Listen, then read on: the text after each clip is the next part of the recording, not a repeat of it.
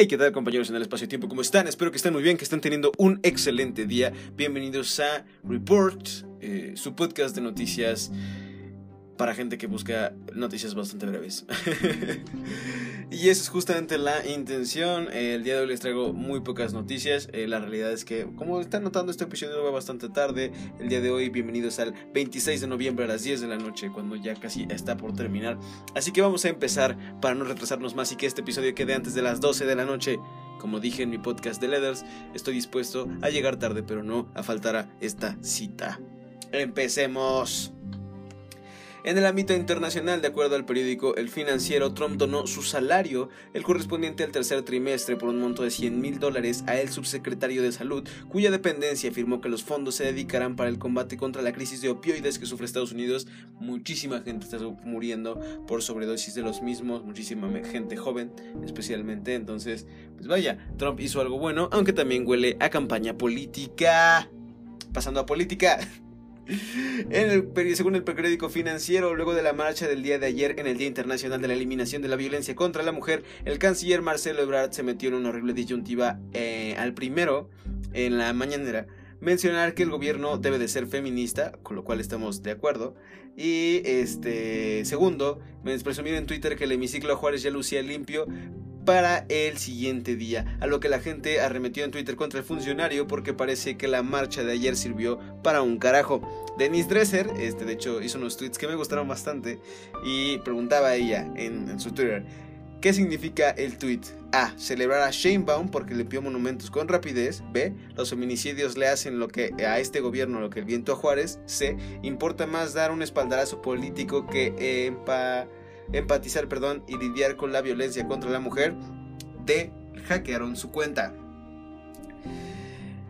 Creo que, creo que estaba yendo la, la radio de la República a mediodía y el problema es que no pueden, o sea, como que no saben medir justamente qué, qué tan mediáticamente activos deben ser y eh, hablan cuando no cuando deberían dejar las cosas más calmadas y entonces ese es realmente el problema.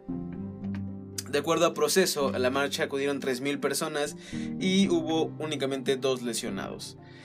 En economía, de acuerdo al portal lópezdoriga.com, el cual consulto porque López Dóriga ya es una fuente este, por sí misma.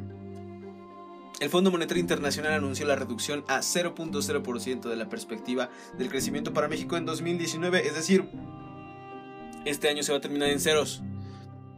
He escuchado en el podcast de Macario Esquetino Fuera de la Caja que es muy probable que para el próximo año estemos sobre eh, mm, negativos, números negativos, este, menos 4%, menos 9%. El 9 igual es muy arriesgado, igual estoy inventándomelo, pero sí más o menos, o sea, sí va a estar abajo.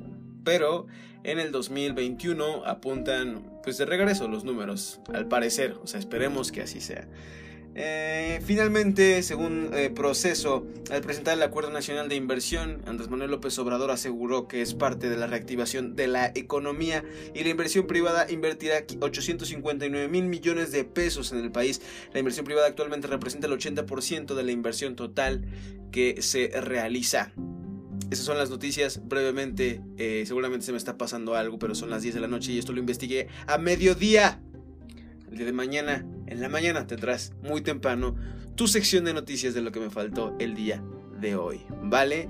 Poco más chicos, noticias internacionales, Trump dona su salario, política, este, después de la marcha contra la, de la, de la eliminación contra la violencia contra la mujer, la 4T no puede salir bien parado de una disputa en economía. El Fondo Monetario Internacional bajó la perspectiva de crecimiento eh, de este año a cero y finalmente durante el proyecto, bueno, al presentar el Acuerdo Nacional de Inversión, eh, se aseguró que la inversión privada invertirá casi 900 mil millones de pesos en infraestructura. Así que, este, no en infraestructura, perdón, en inversión en el país. Ese es el resumen de las noticias del día de hoy. Espero que tengan un excelente día. Ya saben que pueden seguirme en mis redes sociales como It's Rich, como se escribiría It's Rich eh, en inglés, pero con una T extra, It's Rich. Eh, en Twitter pueden encontrar contenido de noticias y política, además de reflexiones. En Instagram pueden encontrar música, reggaetón y diversión. En Facebook pueden encontrar buenos memes. y en YouTube pueden encontrar contenido cultural y variado. También tengo un proyecto que se llama University, que es una plataforma de desarrollo estudiantil y profesional en la cual impartimos un curso que se llama University para poder elegir y diseñar tu carrera profesional. Si alguno de ustedes está interesado, mándenme un DM sin demora. Y por último, otro anuncio más. El día de mañana sale la canción Nada de Nada de uno de mis amigos con los que estoy colaborando que se llama Yaudiel Yeye. Su nombre de artista es Yeye. Junto con Mantu y Vic Evan, amigos míos también. Eh, a partir de, me parece que las 12 del día eh, de mañana ya pueden escucharlo. Disfrútenla, es una buena canción. Eh, está, está puesta para que la pongan en sus próximos perreos.